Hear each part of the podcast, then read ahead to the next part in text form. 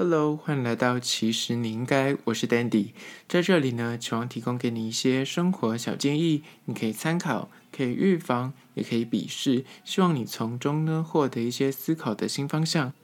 今天聊聊，其实你应该了解，王力宏老婆毁灭式控诉渣男，优质偶像形象一夜崩坏。今天要聊聊关于说王力宏老婆昨天深夜，全台湾的娱乐线的小编，或者所有就是不管是社群媒体的小编，完全在半夜的时候惊醒，尤其是昨天是拜五，大家都放假，你知道下风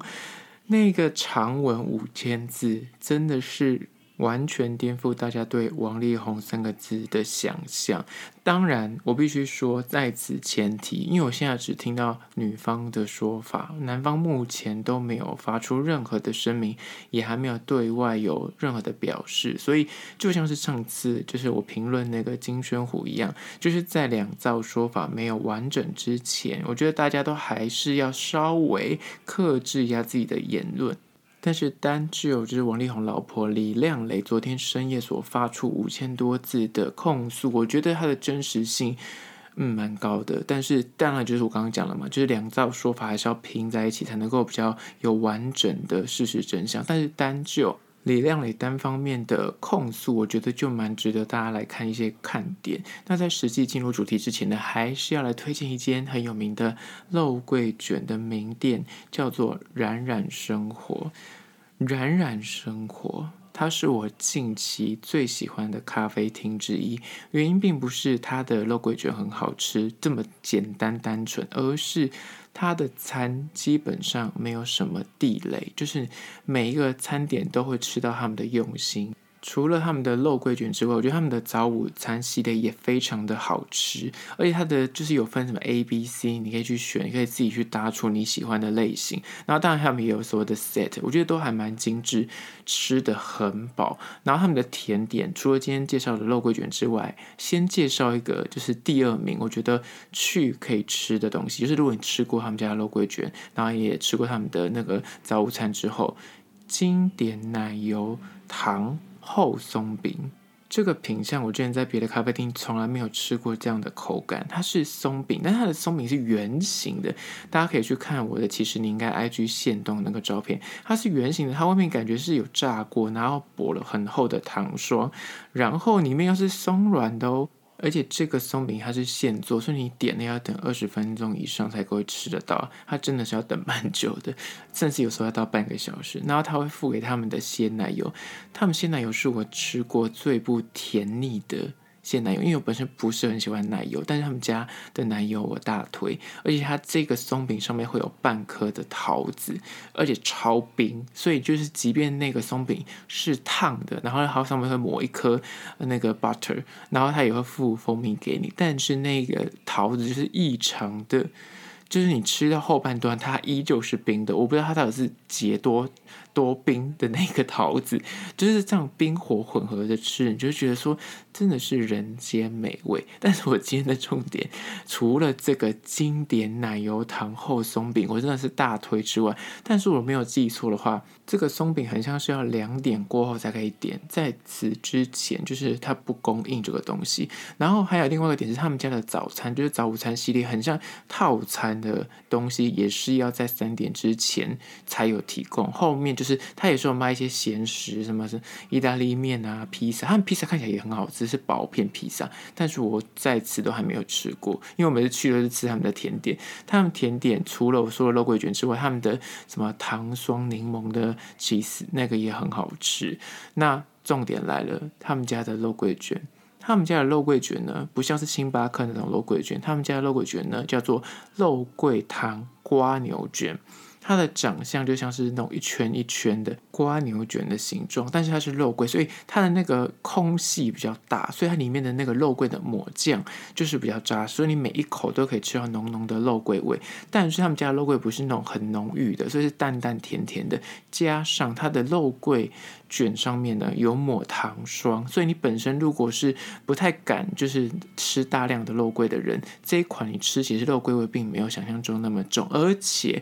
它就是放冷之后吃也非常的好吃。它有卖一整颗就圆形的，但是它店上也有卖切片的。我跟你说，他们时常会卖到过程中，就是跟你说不好意思，我们现在没有肉桂卷了，因为他们好像是固定时间才会推出，然后切片卖完之后就不卖了。所以我很多次去吃他们家都是没有吃到肉桂卷。就是你看到有一整颗陈列在他们的架上，但是他都告诉你说不好意思，我们现在没有肉桂卷。我不知道原因为何，但是就是一个很特别的一个做法的。所以你去之前，你在进去就是 order 之前，可以先问一下有没有肉桂卷，因为有时候是不供应。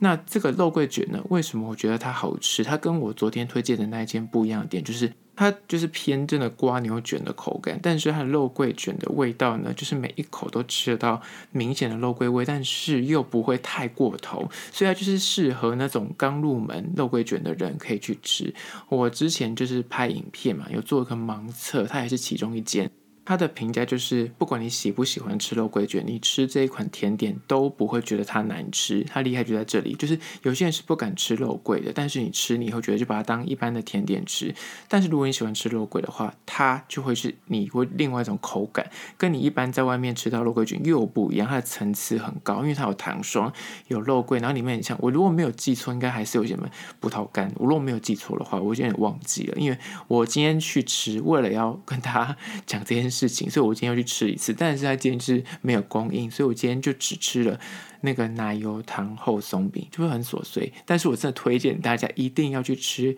冉冉生活。然后冉冉生活呢，它其实有三间店面。我是不是上回打宣传打得太强？而且我没有收费用，我当然就是一个掏心掏肺跟大家分享。我真的很怕我每次去都要排队，因为我真的很喜欢吃这些咖啡厅，因为它的早午餐我觉得很好吃之外，有时候下午茶去你吃它的甜点都会觉得很幸福。而且它有三间店面，一间在龙江路上，一间在南港展览馆。有够难念，一间应该是新开的西门町，这间我还没有吃过，但是它的菜单基本上都是一样的。但是我个人就是比较推荐南港展览馆，如果离你家不远的话，因为它店面超级大，然后我觉得六日去吃，因为它的那个整大面的落地窗很向阳，所以你早上去吃或者你下午去吃，你就觉得说。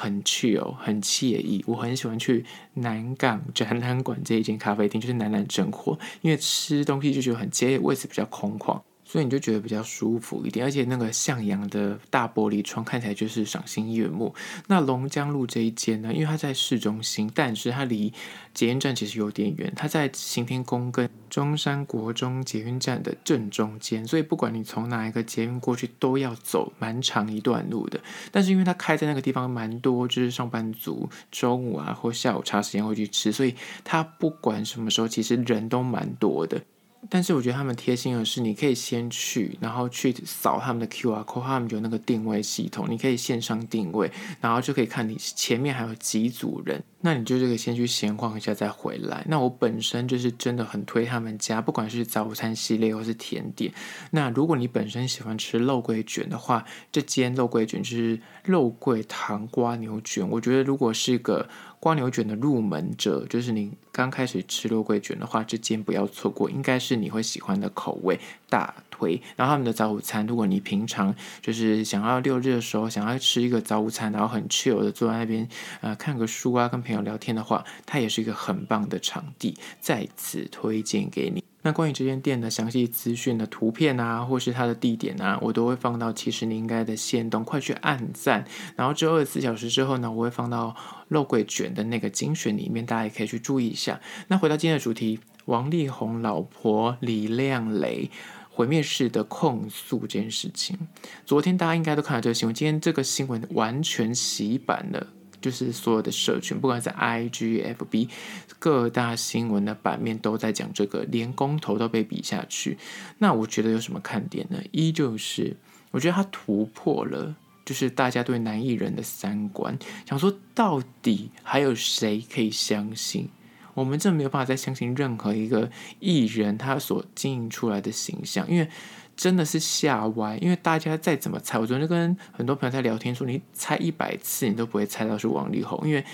他的形象真的之前太正面了，打着优质偶像闯荡江湖二三十年，基本上没有什么恶评，但是他一爆出来，就是竟然是他老婆自己亲身说法，那你就觉得说这可信度真的是极高，而且。此刻是就是十二月十八号的晚间，到目前为止，王力宏还没有出来做任何的声明，所以我觉得这件事情对他来说应该是有那么一点真实性，他得要好好的思考怎样回应，因为在五千多字的文内，他就说到吴叉叉的下场怎么样怎么这样，那大家就要揣测说吴叉叉是吴亦凡吗？就是后来，所以大家就想说哦，所以王力宏可能之后要认真的想清楚再回应，因为可能李小姐手上还是有一些证据。跟把柄的，讲到这里，大家就想说，就是看到那个内文之后，就是震惊于在说，到底他的感情世界有多么的复杂。讲到说，比方说，哦，他发生关系之后，刚开始十六岁遇到王力宏，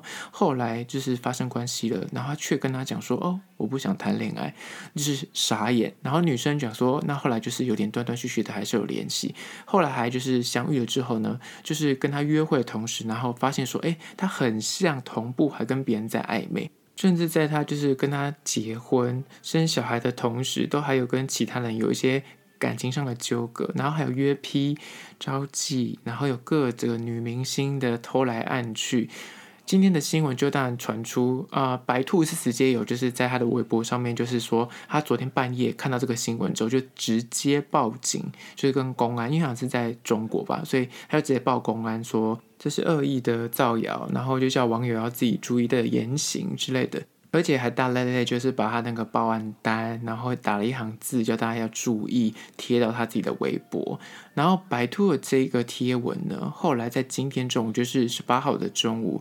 李靓蕾直接用微博亲自的回复他：“欢迎警察直接来找我要证据，谢谢。”我只能说，我看到这行字真的是发抖。一秒圈粉，太帅爆了！我真的觉得李靓蕾真的是出大绝招，没有在怕，他真的开无敌状态。因为我猜应该是已经确定离婚，因为我看到新闻的报道，好像是十一月底就已经离婚，所以我觉得大家没有立场去说李靓蕾是为了啊什么赡养费啊，或是为了抢什么亲子权去做这件事情，因为应该已经签字了，所以。后续会做出这样的行为，真的就像是他文章所说，他真的是贴心。因为的确，他们爆出离婚的官司之后，就大家的目标都锁定在李靓蕾跟她的婆婆两人之间相处交恶，所以导致啊、就是这样子，所以导致王力宏好像很委屈，所以只能够离婚。甚至很多人就是说，李靓蕾就是单方面很强势的介入他的经济。呃，合约啊，就是掌控王力宏的钱根啊，或者他的经济约啊，干涉很多啊，但是好像都没有澄清。然后文中也讲到说，但是他自己遇到那个白兔的新闻一出来，立马一个小时内就发出公告，就是很双标啦。所以大家就是一面倒的，就是支持李亮磊的控诉内容，觉得说他出来控诉合情合理，而且这个时间点。已经是离婚的状态，他其实也就是没有什么牵挂了。他之前可能也给过很多机会，但是他可能就是还是得不到他要的东西。然后所谓的遭受冷暴力，甚至媒体的攻击，我必须承认说，当初。我当初自己在看到这个新闻之前，对李靓蕾的呃形象也是觉得说，哦，她可能就是所谓的王力宏的太太，然后可能的确因为新闻的带风向，之前就会觉得说她可能很拜金，不知道为什么之前的新闻就是说她可能跟很多艺人朋友很好啊，然后可能就穿金戴银啊去参，我记得永远记得他好像去有去参加林志玲的婚礼，然后大家就说啊穿得很漂亮啊，然后就是有点在影射说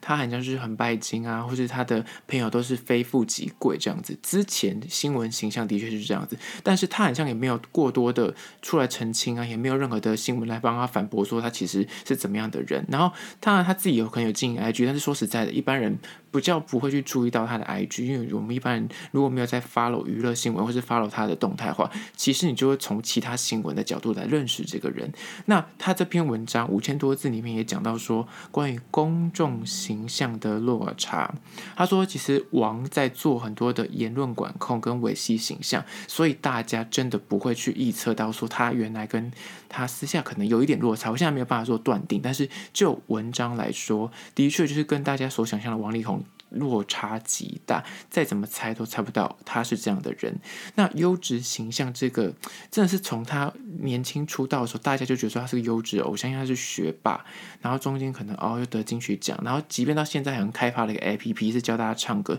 你就觉得说他的呃各方面很像都是很爱家，然后也没什么绯闻啊，然后甚至他唯一传出来的绯闻是所谓的同志疑云，那这样子的形象也像是他五千多字里面所说的，他当初认识王力宏的时候也觉得他是个优质偶像，所以对他就比较不会有戒心，就是爱的时候就会觉得哦，他是个大家认证的所谓的优质偶像，所以不会把他想到说他可能是渣男，或是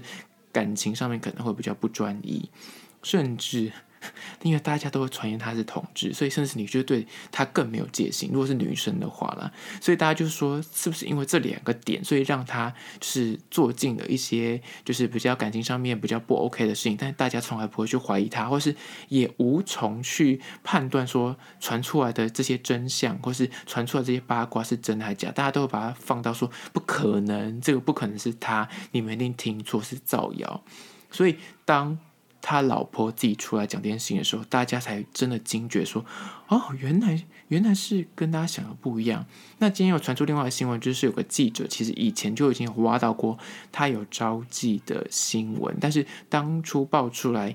不敢用三个字，而是用优质偶像当标题。那后来现在就是水落石出，大家说：“哦，原来是真的。”因为大家不相信嘛，那个时候说实在。在李靓蕾自己出来说之前，前几天白兔的新闻就流出来，但是也没有人相信这件事情，因为大家真的是觉得王力宏形象太好，不太可能发生出这种就是啊婚外情的东西。那这个东西李靓蕾一掀出来之后，大家才真的去正视说，哦，原来有这么多的爆料，像那个苹果日报后来也发了一个新闻快讯说，其实他。之前就收到很多网友的爆料私讯，但是就是因为没有证实，所以也不敢贸然的刊登。我觉得可能背后就像他讲的啊，王力宏其实背后有个很大的团队在操控言论压力，然后可能对于媒体也或多或少有点施压，所以就是声量上面两个差太多。但是李靓蕾单就用了五千多字的阐述。真的是核弹级的攻击，就五千多字，就宛如个核弹，在昨天半夜引爆全部演艺圈，大家应该都吓呆了。尤其是里面还讲到了一个已婚女艺人，跟她即便在婚后也有一些逃来暗去的，嗯、呃，你知道勾当这件事情呢，就延伸到。徐姓的女艺人，因为这件事情，我觉得，嗯，还是要保护一下女艺人，因为不确定，目前还是不确定。即便刚才，呃，徐姓女艺人有发一个声明，她昨天半夜起就发了一个律师的说法，说她要严厉的谴责，请大家不要以讹传讹。刚刚她自己又贴出了贴文，说没有这回事。那到底是怎么样？就等王先生自己出来就是说明了。而在这五千多字里面呢，因为他的文笔太好了，所以大家就是不停的在就是细节的斟酌，他这五千多字是到底有什么秘密暗藏在里面？大家现在很多文人跟很多作家，什么蔡世平都在分析说，这五千多字看起来字数很多，而且贴在 IG，感觉上一般的小朋友或是现在年轻人根本不会想要看完，但是大家。都看完了，表示他很厉害，在于说他不冗长，他说话有条理，而且他铺陈，他最棒的第一点，他就是他知道他的听众到底是谁。他是要讲给谁听的？这个就语义分析、沟通表达上面，他一直都没有把他的主题给写偏了。他从一开始的论点就用了非常的感性诉求来告诉女性朋友们，即便现在已经是二零二一，甚至已经快二零二二了，家庭主妇还是地位非常的不受重视，因为他们在家里面当全职妈妈没有赚薪水，但是他们的工作可是二十四小时全年无休的。但是他们的付出，其实，在关系里面很容易不受重视，也因为这样子，可能他就会趋于关系里面的弱势，没有所谓的话语权。因为男方会觉得说，你又没有赚钱，你就没有所谓的经济能力，所以你理当在关系里面的地位会比较低，而且你就是所谓的伸手牌，你的家用啊，全部要仰赖你的丈夫给予，而这样就会导致女生就是会有一种啊，我是要拿他的钱，那我就可能要听他话，这种自己的自我设限，他就在反思这些女性在婚姻里面的困境跟自我的折磨难处，而这一点呢，就引发了女性的共鸣，她用这一点去切入，告诉大家说，我走过这一招，我遇到的问题，好喽。